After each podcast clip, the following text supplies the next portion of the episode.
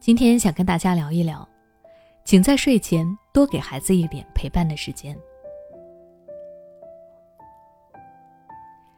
很多家长想要和孩子增进感情，其实有一个很好的方式，那就是在睡前陪伴孩子。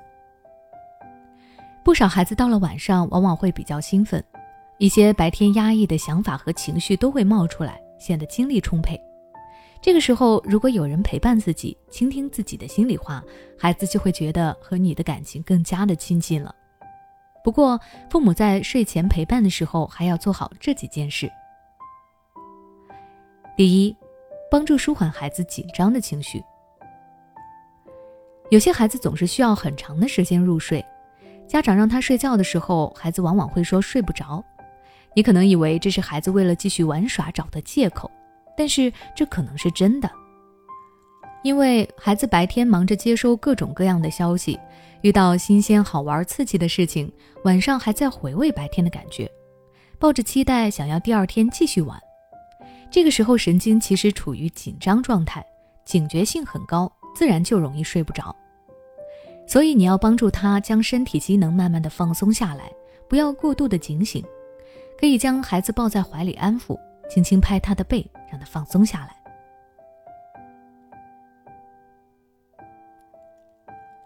第二，处理安抚孩子和妈妈分离的焦虑。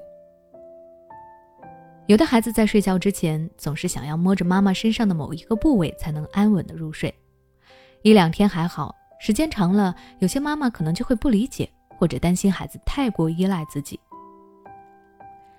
其实，孩子有这个行为，是因为孩子在妈妈身体里的房子里生活了十个月。虽然孩子在身体上和妈妈分离了，但是在心理上仍然认为自己和妈妈是一体的。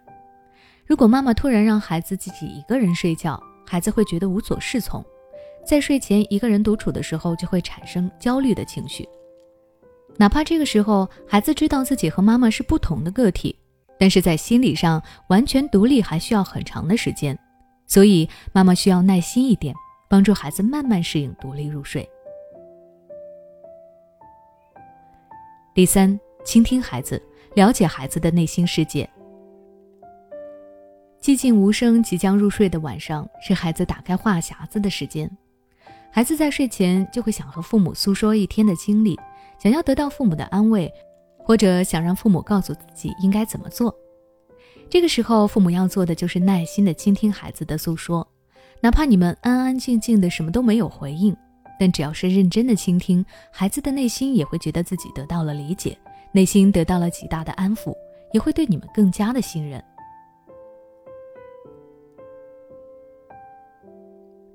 第四，注意孩子的情绪，让孩子远离噩梦的困扰。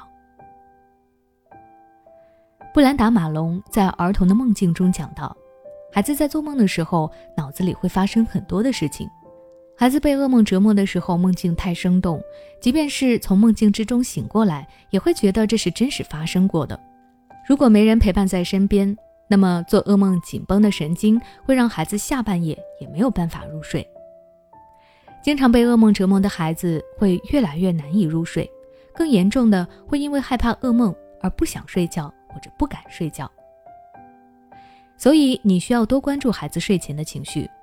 如果你察觉到孩子对睡觉感到害怕，可以在睡前和孩子进行对话，让孩子带着放松的情绪进入睡眠。在看到孩子被噩梦惊醒之后，要及时温柔地安慰孩子，就能够慢慢地消除孩子沉重的情绪了。那如果你想了解更多关于哄宝宝入睡的教育内容，欢迎关注我的微信公众号“学之道讲堂”，回复关键词“睡觉”。就能查看相关知识了。对孩子的学习问题，你是否很苦恼？不用担心，最近我们邀请了国际脑力运动优秀教练卢礼元老师来为大家做免费公益讲座。他将围绕孩子的拖拉磨蹭以及学习动力、记忆力、专注力和阅读力，来为你深入分析孩子的问题。每周一节课，千万不要错过哦！